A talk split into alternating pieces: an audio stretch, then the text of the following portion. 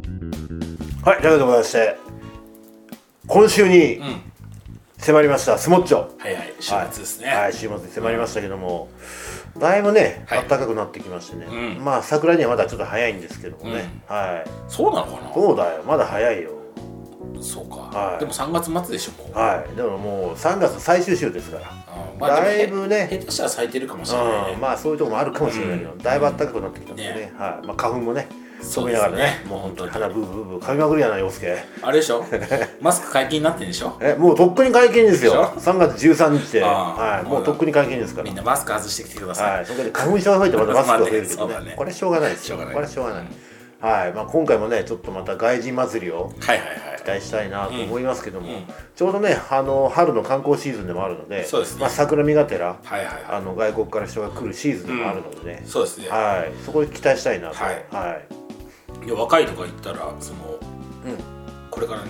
大学に入る人とか、この通りですよ実は隠れリスナー18歳19歳とかももうう19歳は酒飲みに来れないかはい二十歳以上ねま二十あねうん歳以そうそうそんな人もいたりして上もう若い衆大募集ですからね来てくれたらはいはいはいはいぜひ来ていただきたいな結と思構いまねすけそどのメンバーも若い子増えましたからそうなんですよおかげさまでねねだいぶ増えましたね、うんはいあのじじい組はじじい組の元気ですからね、はい元気元気後藤さんを筆頭に、はいもう全然元気です後藤恵比寿のそうですね二大巨頭をゴールデンなのかシルバーなのかわからんコンビが ゴールデンコンビとかシルバーコンビがわからんけどねあの二人は元気ですよ、はい本当にあのし恵比寿プロダクションとかってこの間言ってましたけど、 そうですねどこまで何なんかよくわかんないけどはい、はい、後藤さんもたくさんまだ飲んで、はいはい元気いっぱいですけどもね元気ですよはいはいはいねななのでまあいろんな人と交流できますしそうなんですよね、まあ交流がねやっぱりこのスモッチの売りなんでね、うんやっぱりこれねあのまた拡充していきたいなはいはとい思います、また新しいね、うんあの年度末新しいと年に向けてのね年度末でもありますんで、ねそうですね、はいはいはい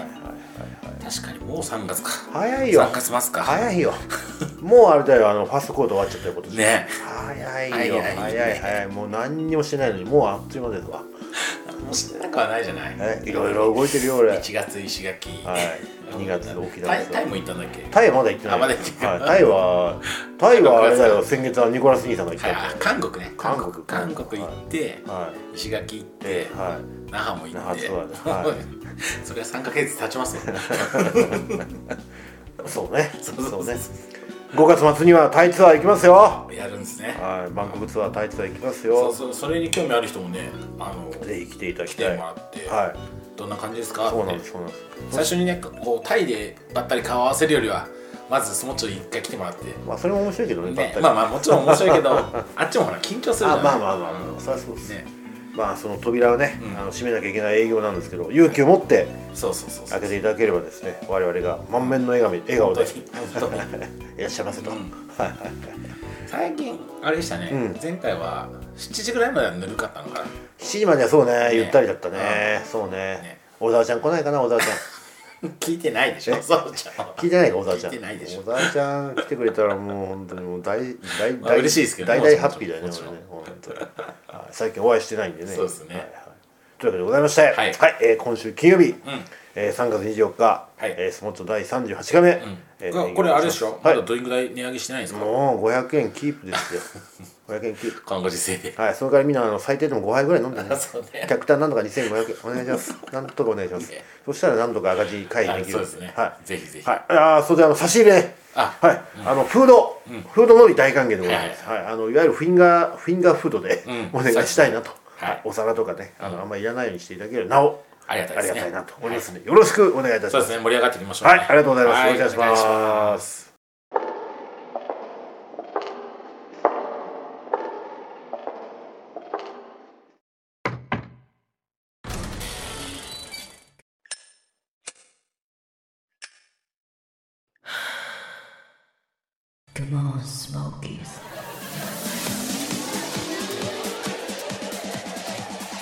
まあそれはさておきはい武藤ですよ武藤はい、武藤さんも。あの引2.1退試合引退が試合もうねそうですその前にグリーンチョーク、そのグレートムタのフはいァイナルマッチも、あ行きましたねおありましたけども、あのまあ、スそティングれ、まあ、スティング、はい元盟友のスティング、はいとタッグを組んで、あの、白紙、白紙金田先生白紙ね白紙が率いる、はいまあ、シックスメタッグでやって、そうですねまあ、また面白い、最後、見せてくれましたね、あの、やってくれましたね。あの外場に。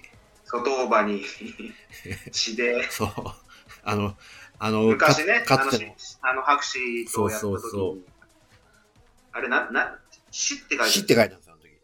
外場にあの死白紙を流血させて、はいその血で、血を指でなぞって、外場に死と書いたんですよ。死と書いて、こう、テレビ鏡にもそうそうそうそうで、そうわーってなるみたいな。な、それのオマージュもあったんですよね、この間のね。あれ、だからグレートメタの結構、あの、ベストマッチとされてるのに挙げられるのが挙げら白れ紙ますね戦ですよね。あれは、そうですね、白紙戦はやっぱり上げられますね、あれは。それがはし、はぜ、僕はまあ、長長谷谷戦なんですけど、でもいずれも流血さんなんですよね、やっぱりね。うんう。ん。その、まあ、最後にその、勘というそういうことです。終わりだと。終わりだとこれで終わりだと。言って、最後にまあ締めていただいたんそうですそうそうが。、素晴らしいでたす。だ、その、その試合で、あの、グレートムタが、そうっす。あの、両足を肉離れ。負傷してしまったと。はい。今さら、今さら肉離れって思いましたね、あの時。で、ね、本当に引退試合に、のリングに立てるかどうかぐらいまでのね、そんな話をずっとしてましたもんね。ね、してましたね。まあ、今となっては、あれは本当かどうかわからないですよ。まあまあまあ、それも今となってはねその。今となっては。えーあの、武藤さんなりうの、ん、あれかもしれない。かもしれない。はい。で、迎えた引退試合ね。はい。まあ、あの、演出がすごかったね。まあ、やっぱり、うん。あーもう本当にやっぱ武藤刑事に対する、やっぱり、まあもちろんノアも、はい。アベマも、もうやっぱりリスペクトというか、そうですよ。うん、やっぱ感じましたよ、ね。感じましたね。ただ、まあ、ただ単にリスペクトという部分だけではなく、その、エモーショナルなリスペクトではなく、うんうんうんうん。そのビジネスとして見た場合のそうですね。リスペクトが、もうやっぱりそれリターンがあるからできるんだっていう。はい。あの時、だから東京ドームって、あの、入場者のレコードって、まあ、いアントニオ猪木の引退時は7万人っていうのはもうレコードなんですよ。まあ、あれじゃもう入れられない、今、消防法の関係で。うんうんで、今、東京ドームって、まあ、外野席は開放しないですよね。あの、プロレスあそ工う業、ですねうん、やる場合は。ええええええであそれ猪木戦の時はもう全部全部、フル。ルで。あの、本当にフルだったんですよね。もう、うキッんチキチに、あの、バックステージの横まで入れてましたから。ああ、はい。で、7万人。もう、フロアもキッチキチでしたから。今だったらアウトなんですよ、消防法で。ダメなんですね、はいだからもうそれを超えることは絶対無理絶対ないです。はいうん。で、まあ、それも踏まえた上で、まあ、外野席が入れないってことは、まあ、3分の2はまあ入らないですよね、それで。はい。で、半分をその、花道とかで使っちゃうんで。まあ、なので、まあ、半分弱ぐらい入れば、まあ、超満員なんですけど。なるほど。まさにそういう。で、結局、そうで販すね売予定のチケットみんな売り切れたみたいなんでね、うんあれ。3万ちょっとぐらい入ったでしょ、あれで。 3万ちょっとです、はい。で、1.4の東京ドームが2万7000人とか8000人ぐらいだったんで、うんまあ、それよりも入ったと。なるほど。いで、音響がやっぱすごかったですね。や、素晴らしかったですね。コンサートの会場みたいなね、なんかすんごい音響設備で。うで、あとやっぱりすごかったのが、あの、ペーパービューね。アベマのプレミアムのペーパービュー。はい。これがものすごく売れたらしいですね。はい。これが、まあ正式な数って発表されてないですけど、はい、まあ、10万件ぐらいは売れたんじゃないかっていう10万件。はい。で、もちろん日本国内だけじゃないですからね。海外も当然あるなるので。ほど、なるほど。なので、あれ、ご5000円したんでしたっけあれ、ペーパービューって。はい、1枚5000円ちょっと。ですよね。5000円ってことは5億ですよ、それで。はい。だから、一応、あのーまあ、3万人入ったとしましょう。はい。で、チケットの平均単価が1万円だったとしましょう。まあ、もう少し高いかもしれないですけど、はそれいで3億でしょ。はい3億の5億のグッズ、多分あれ、2億ぐらい売れてるかもしれないんで。はい、 10億円工業ですよ。そうですね。前代未聞の利益ですよ、あれ。プロレス工業としては。僕もかなり貢献させていただきまし た。今来てるもんね、 もうあの無駄ファイナル、無糖ファイナル。むとあの僕もっと全然 T シャツとか買わない人なんですけどああ、本当 に。今回はムタとムトの T シャツで、計多分10枚ぐらいだ な。上得意やねんまあこの最後なんでまあまあまあ、確かに確かに。で、いっぱい出ましたもんね、グッズがまた。いっぱい出ました。こうもう、ここ外ばかり出ましたもんね。まあでも皆さんやっぱ同じ気持ちですよ。もう最後なんでね。確かに。もう会話冷めだとみたいな感じで確す。かにね。で、もともとこのペーパービューっていう仕組みって、まあ20年前のはい。アメリカのマットで、まあにもっと前か、あ、もっと前ですよ。武藤今60歳だから、武藤がアメリカにいるの3 30年以上前なんで、うんうんうん。 30年前だわ。20年前じゃないわ。あはいの、アメリカのプロレスのビジネスのやり方って、はい。あの、いわゆるケーブルテレビですから、アメリカのうんあのテレビの、地上波もありますけど、基本ケーブルテレビなんですよね。でええ、あの、大体ウィークデーに、はい。いわゆる、まあ、今 WWE で、例えばローとかうん、スマックダウンってあるんですけど、まあ月曜日とかに、はいまあやるわけですよね。はい。で、これはケーブルテレビで普通に見られるんですよ。うんうんで、そこで前振りを散々パラやって、うんうんで、年の何回かのビッグマッチをペーパービューで流すと。で、これはまあ全世界に配信されるんで、ものすごい収益が得られるんですよね。だから WWE で言うと一番のでビッグマッチがあのレッスルマン。レスルマニアス。はい。で、当然そのこハウスゲートも工業工業収益もすごく高いんですけど、それ以上にペーパービューの収益がすごいんですよね。なるほどなるほど。で、それはもう30年前から実は、武藤があうのん活躍して WCW とか NWA でもうやってたことなん昔からのえーアメリカのプロレスの一つの仕組みなんですよね。うん日本ではそれはなあのやっぱり根付かなくて、うんあやっぱり地上波がやっぱり強かったんで。地上波が強いかはいら。ですよね。男の子えー、地上波で生実家ね、ゴールデンタイムにあの、試合がずっと放送されてた歴史もあったんで、なかなか根付かなかったんですけど、まあ最近はね、その、あの、いわゆるネット配信の、はい。まあ月額、月額いくらみたいなプログラムが前各団体やってまして、うんで、その中でね、あの、本当にスペシャルな興行だけ、まあ、ペーパービューで、うんまあ、やるっていうことはあるんですけど、まあ、でも全然一般的にはまだなかったんですけど、そうですね。はい。今回のアベマがやったやり方って本当に昔ながらのアメリカのやり方と全く同じで、うんでさっきから話してるその中村慎介対ムムタの試合も、あれ、あの試合だけあれ、無料でね、アベマでそうすねライブではい配信してましたし、あと、その、あれですね、えっと、ムタの、ムタファイナルもあれ、無料でやってたんですよね、確かね。ムタファイ、いや、ムタファイナルは確か、ああ、そうですね。そう。前の日の、はい、ロス、あの、ロスインゴ対混合のあの、あれは、ああの、まあ、ペーれ、パービューですね。ペーパービューでした。あ新日の方の、そうです。ワールドの方の、はい、ペーパービューー。でした。あれも僕買ってみましたし、だから、うんそこに至るまで、あの、それとあと2.12の大阪府立。はい。あれも確か無料のライブ配信だったはずなんですよ。ああ、そうですね。そう。だからそこまでを前振りとして、うんで、2.2インチの東京ドーム武藤の引退試合は有,、有料のペーパービューっうん。ていう流れを作ったんですよ、実は今回。なるほど。武藤が。己の引退、うん引退ロードの中で。これまあ、だはから、これなら変な話、まあ、平日でも、まいいわけですよ稼げますもんね。ね、そうです。で、平日の方がやっぱり、その、こ会場の使用料もやっぱ安いわけで。うで、ん。なんならプロ野球の合間を縫ってね、できるわけで。うんで、これもまたね、新しいビジネスの形が生まれた可能性がそう高でいす。よね。はいだからなんで平日にやるのっていうふうに思いましたけど、た、だ、こ考のデータえてみたらね、でも昔の新日本対 UWF のうん、 10.9もあれ平日でしたからね、同平日でしたから。ああれも平日なんですね。はいまあ、あの時とはまあ全く時代が違うんでね、あの時はペーパービューもなかったですから、まあ、ハウスゲートだけだったんですけど、うんなるほど。そう。だから今回はちょっとね、かなりやっぱり時代が進化したなと。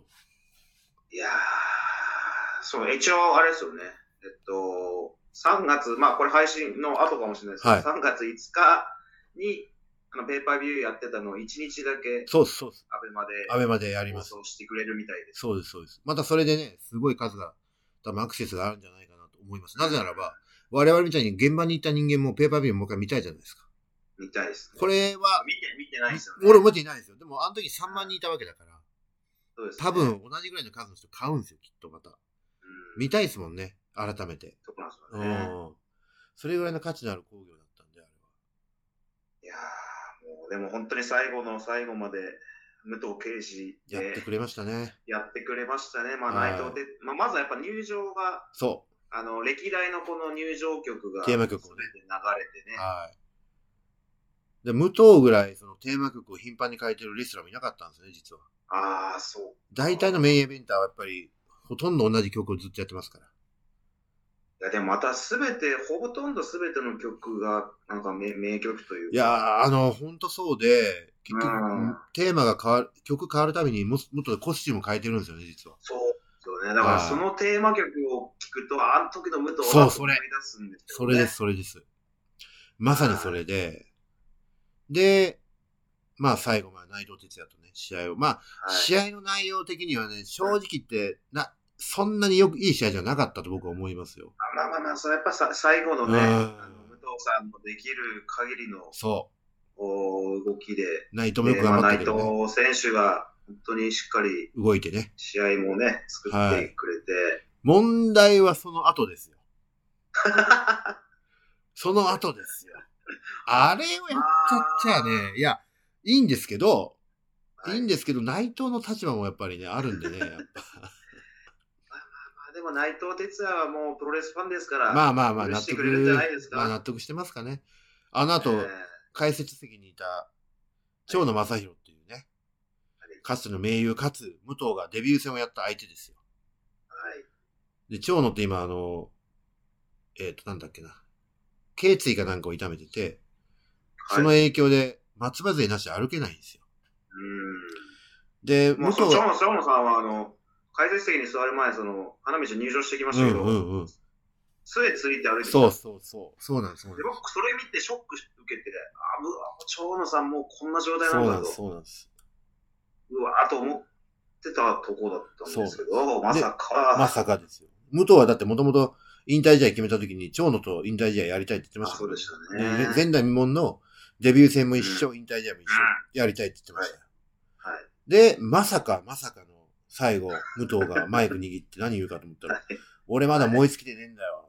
長野、リングに上がってこい。俺と試合やるぞ。つって。いや、やらねえだろうと思ったけど、あれ言われたらやらないわけいけないですもんね。いやー、あの時の長野さんの顔がもう最高でした最後よね。でしたね。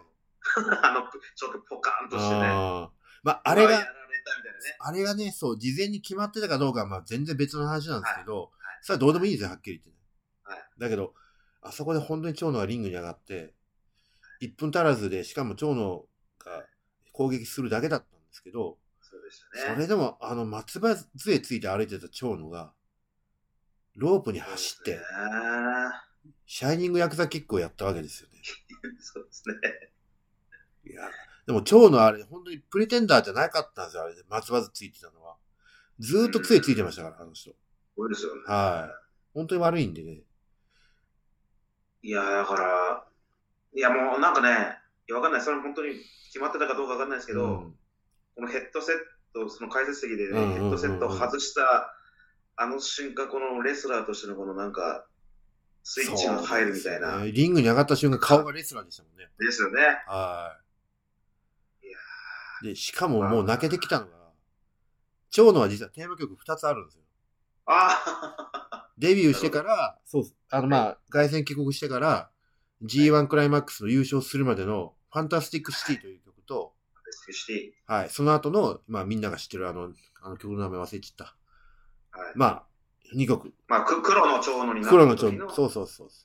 うん、それは黒の蝶になる前の、の、白いバタフライって言われてたはい、頃の、蝶野のテーマ曲今のが、曲蝶野がその呼ばれてリングに上がる時に曲かかったん ですよ。なりあまのしたよ時、ね。これをやるんだと思いましたね。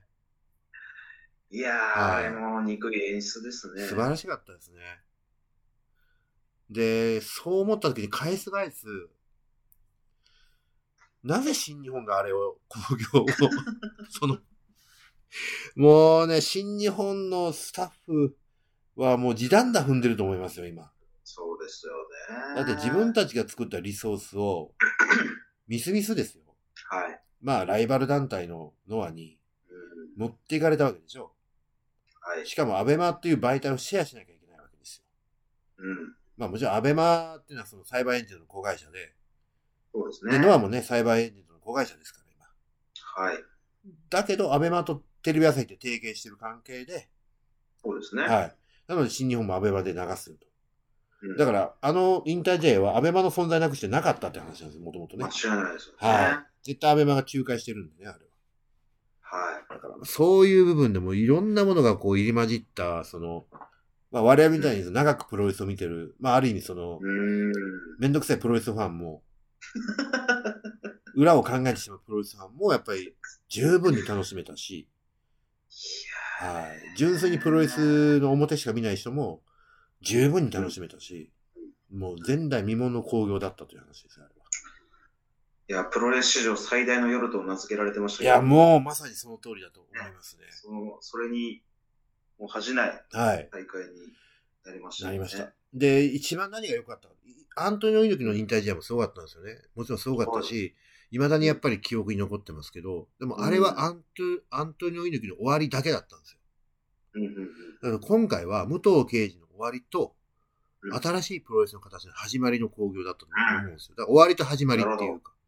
なるほど。うん。だからそういう意味では、まあ、どっちもちろんコーツつけがたい、ね、猪木とう武ん藤っていうコーツつけがたいレスラーなんですけども、うん。ただ、武藤が言ってた僕、セリフがね、僕好きなセリフがあって、プロレスっていうのはゴールのないマラソンだっていうああ、そうです、武藤刑事の名言があるんですけど、まさに引退して、まあ、虎は死して顔を残すっていう言葉がありますけど、うん。それと同じで、武藤は引退するけども、プロレスラーとしての魂はリングに残してきたんだなっていう気がしましたね。あの興行見て。いや、そうですね。いや、なんか私的には、その武藤敬司というレスラーの、あの、まあ、凄さというか、はまあ、もちろんプロレスセンスが間違いない、体も素晴らしいはい。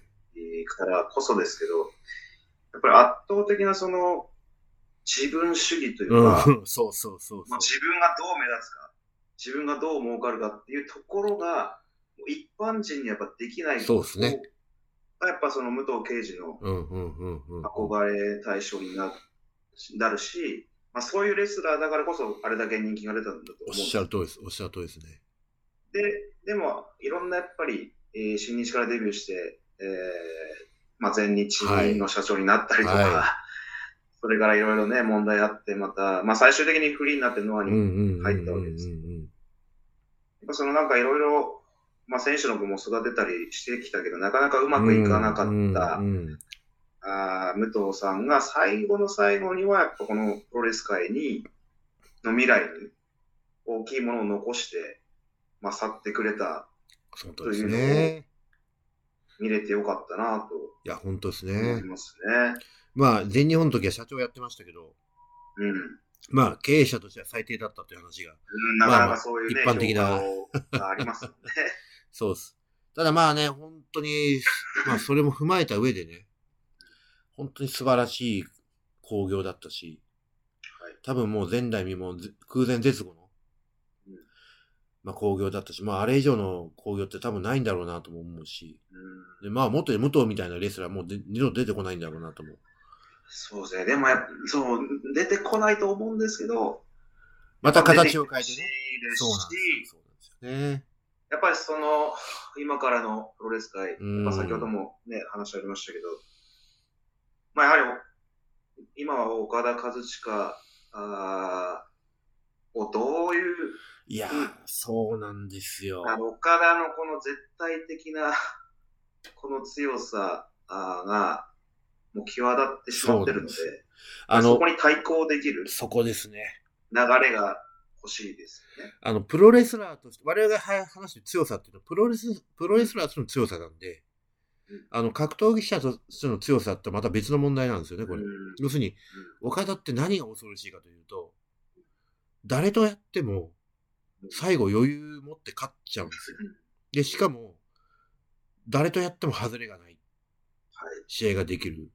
で、これが、まあ、申し訳ない、あの、ファンの方に申し訳ないですけども、かつての鶴田とのえらい違いなんですよね。うん。ジャンボ鶴田も誰とやっても余裕があったんですけど、はい。でも誰とやってもいい試合になるかってならない。うんぶっちゃけあの、天竜曰く、鶴田っていうのはぬるま湯の、ぬるま湯の下手という言い方をしてましたけど。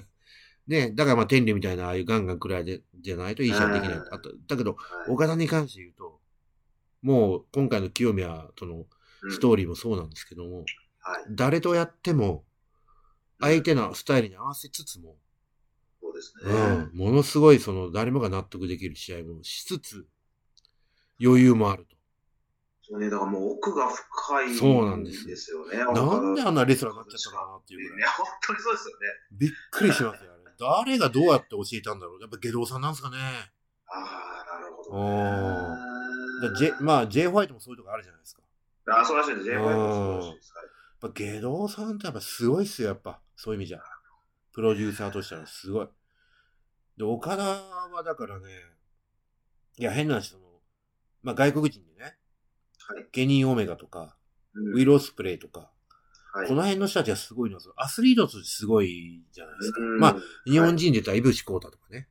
うん。あの辺の人たちはやっぱり、その、レスラーとしての前に、アスリートとしてすごい能力高いわけですよね。うん結局あの人たち、はい。多分、あの、オリンピック競技やってたらオリン、オリンピック出るぐらいの、多分身体能力があるんですよ。だけど、はいまあ、レスラーをやってくれてる。ええで、自然、その、試合自体もさ、すごく、うん。まあ、アクロバティックっていう言葉がそうもでうす、ね。もったいないぐらいのアクロバティックの試合してますよね。で、レスラーとしてもやっぱり実力があるので、ハードな。まあ、変なし心配になるぐらそい、うすそうそうそうそごい動きう。をしてます。しますよね。だからよーく見てると、そのクレイジーな動きしてると思いつつをちゃんと受け身取ってるしね。うんまあ、イブシはよく怪我してましたけど、まあまあ。でもケニー・オメガとかウウィロースプレイなんてすごいうまく受け身取ってるんですうよんね。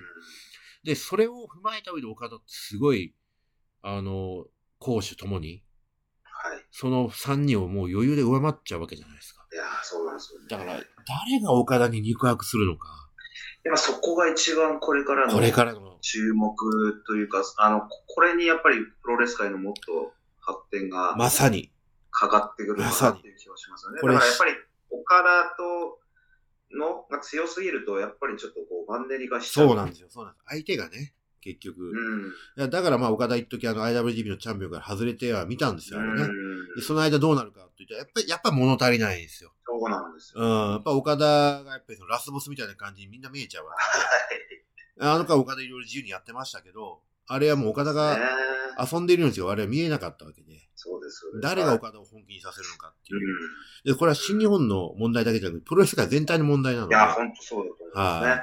い。ゆえに僕はちょっとジェイク・リーに期待をしたいです。いや、面白いと思いはまい。す。サイズ感もそうだし、うんあと、ジェイク・リーのバックボーンね。バックグラウンド。はいうんやっぱり、まあ、在日韓国人。はい。で、今、日本に帰化しようとしている。うんまあ、そういう、で、北海道の出身。まあ、関係ないですけ どね。で、やっぱり、その、サイズ、体のサイズも大きい。はい。で、ずっとその、柔術もやってるんですね、彼はね。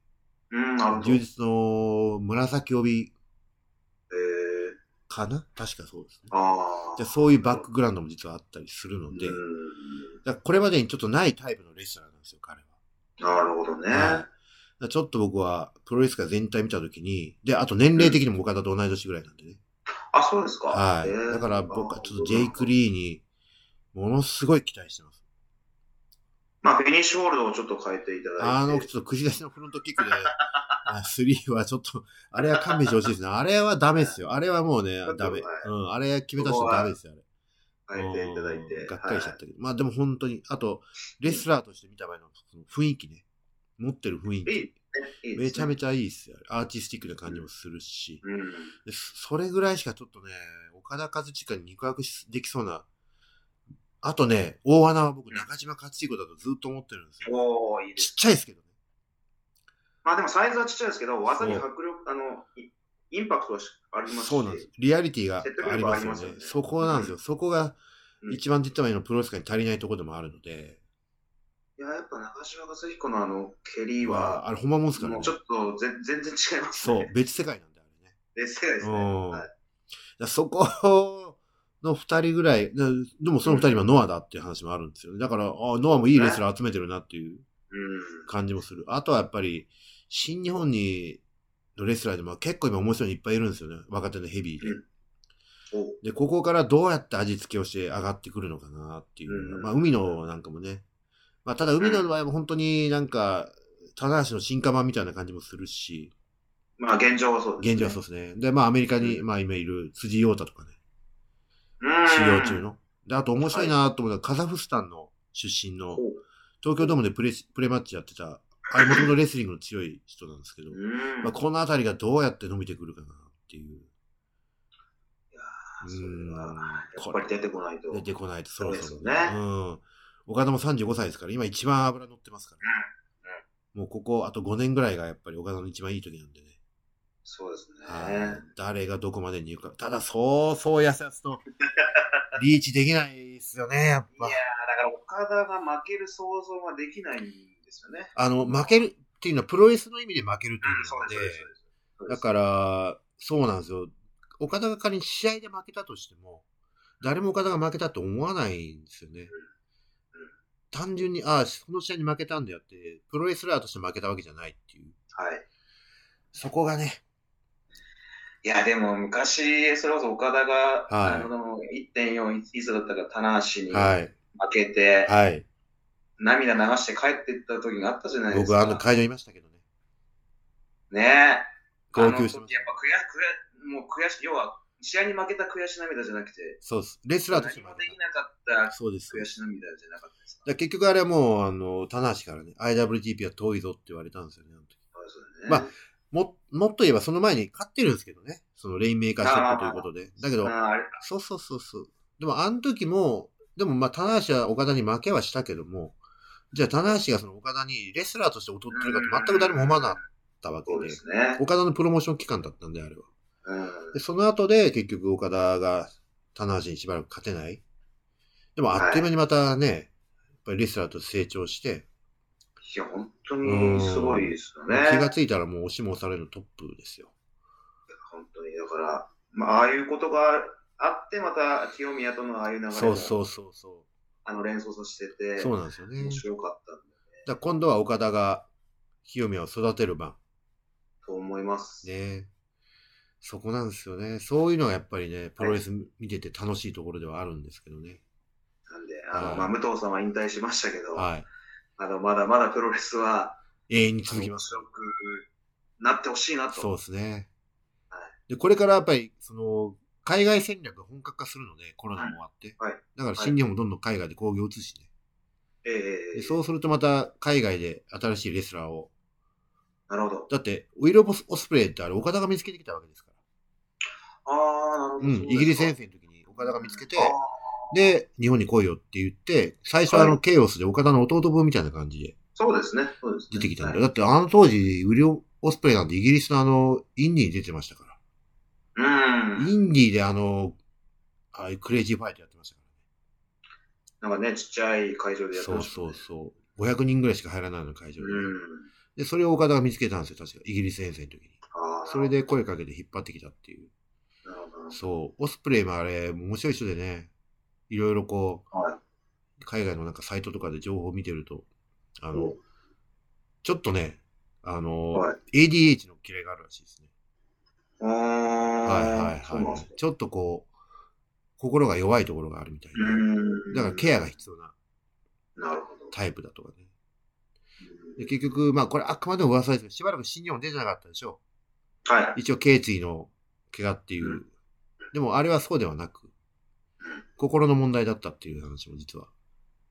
なんかその彼女と別れそうてみたいなそうそう。まああれがどこまで本当かわかんないですけ ど、まあでもまあそういうところがあるみたいで。で非常にもう田舎の、イギリスの田舎の高青年なんですって。ウあらウィロスプレイって。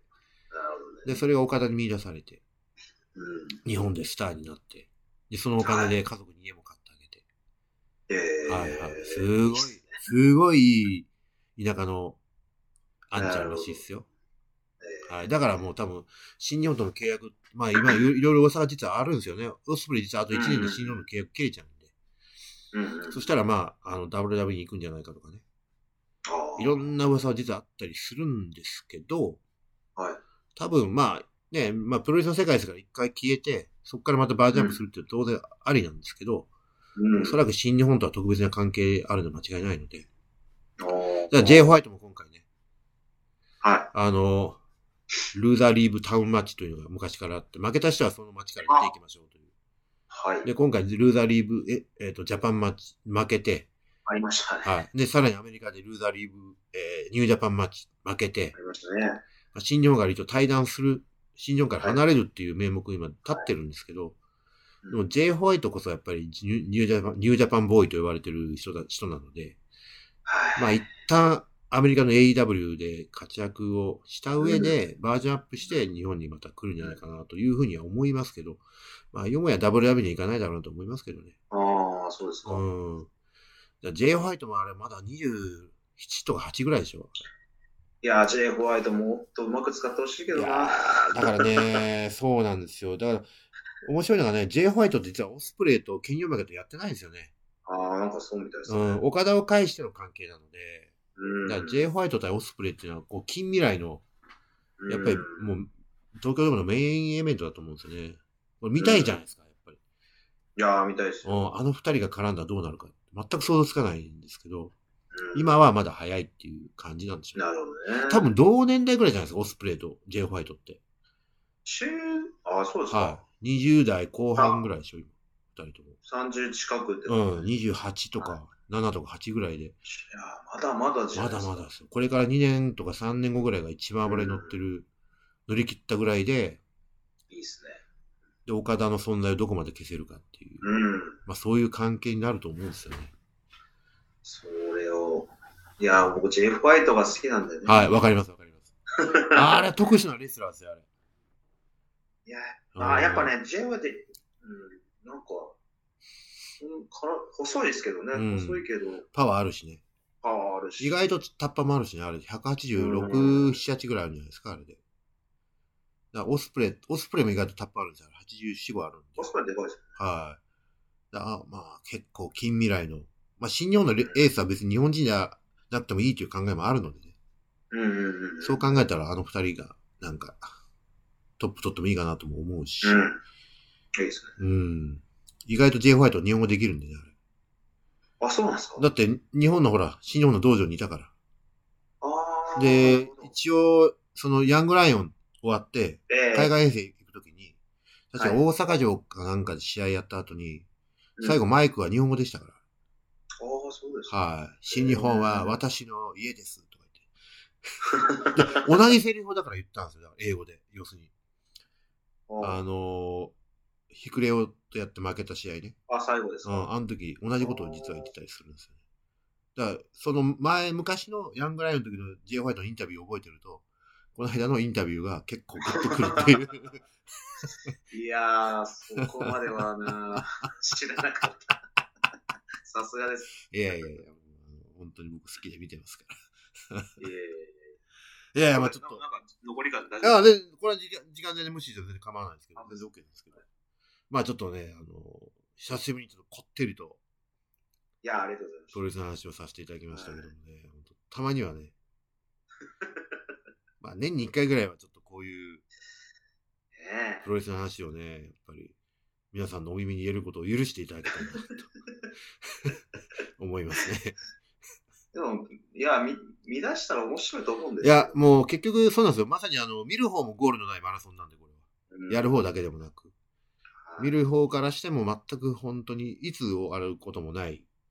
またなんか最近は女子プロレスも結構盛り上がっい てますよね、やー、今それを言う。また今それを言うそ。れは、それはまた、スターダムやばいっすよ、今。なんかね、超一回見に行きたいなと思ってるんですけど超面白いっすよ。年末にあの、桜さんと見に行ったんですよ、スターダムの試合。ああ、そうですか。年末の2はい月12月27日の両国の試合をね。えーで、メインがあジのュリア、そう、シュリ対ジュリアの、ジュリア、はい、赤いベルトのえ。まあ、ジュリアがかっこいいのよ。ジュリアやっぱすごいですいねや。、かっこいいよあの人は本当に。大好き、うん俺、ジュリア。あれもなんかレスラーになったいきさつが面白いじゃないですか。そうそうそう。だってもともとキャバ嬢ですから。やばそう で。で、同伴で連れてかれた、そうそうそう。あの、プロレスで、ハマったんで私すのやよ。りたいのこれだっつって。そうそっからトレーニングしてね、レスラーになってるわけで。で、片や相手の守備っていうのは、その UFC うん。で出てるぐらいの、うん実は格闘技の選手だったあ、りすそうるみんたで。いですね。でもまあ、守備ももともとは、あの、ハッスルからですからね。あ、そうなんですかハッスル K っていう名前だったから。K の K は、えーあ、K ハッスル K は川田だ。あの、空手がある。空手がある。うーん、あ、そうなんそう、だから、首里、首里のあの、師匠は田尻なんですよ、だかハッスルに出てた。ら。はい。プロレスの師匠。でえ、えハッスルの前は、ずっと空手をやってたんですよ、彼女は。なるほど、なるほど。空手をやって、プロレスラーになりなりたくて、ハッスルに入門して、で、ハッスル。ルが潰れて、で、格闘技 UFC、あ、そうでうすか。ん、アルティメットファイティングに出たんですよ、完え全に。ーあと、キックボクシングでも確かチャンピオンになってるはずなんですよ。ああ、そうなんだはい。で、その後にプロレスに専業して、専門的に専業し、専念してるっていう。なるほで、ど、ね。二人のバックグラウンドって対照的じゃないですか。そうですね。はい。片やもうバリバリのもうコテコテの格闘技系の、しかも は、ね、日本人とフィリピン人のハーフですよ。うんうんで、片やジュリアっていうのは、もうんう、キャバクラから、キャバ嬢から転身した、女前代未聞ですよ、こうんんなの。でう、ん似てるのはお互いハーフだってことです。そっか。イタリア人と日本人のハーフですから、彼女ジュリア。ジュリア。はい。あ面白いもんですよ。 いやね、スターダムも一回行きたいなと思いなスがターら。ダム本当面白いですよ、あれ。よーくできてますね、あれは。よーくできてますよ。エンターテイメントとして本当面白いですね。ね、いいみたいですね。で、もう事実上、女子プロレスラー、女子プロレスのオールスターみたいな試合ばっかりなんで、ね、他の団体からもどんどん来るし、ああ、今なんかそうです、ね。はい。た、だ、あのー、アベマの、あーえっと、はいあれですよ、サイバーエージェントの子会社の東京女子プロレスってあるんですけど、ええそこは出れ出ないですよ、だから。ああ、はだのノアのあの大会には東京女子も出てまし出た。てましたでしょそうそうそうそう。だから東京女子がスターダムの一応オポジットなんで、だからそれ以外の女子の団体はスターダムに出るんですよ。はいはい。はい。あの、長屋千草さんとこのマーベラスも含めてね。ここの間も仙台ガールズのあの橋本千尋が出てますかうんら。橋本千尋、と朱里が多分シングルやるんですよね。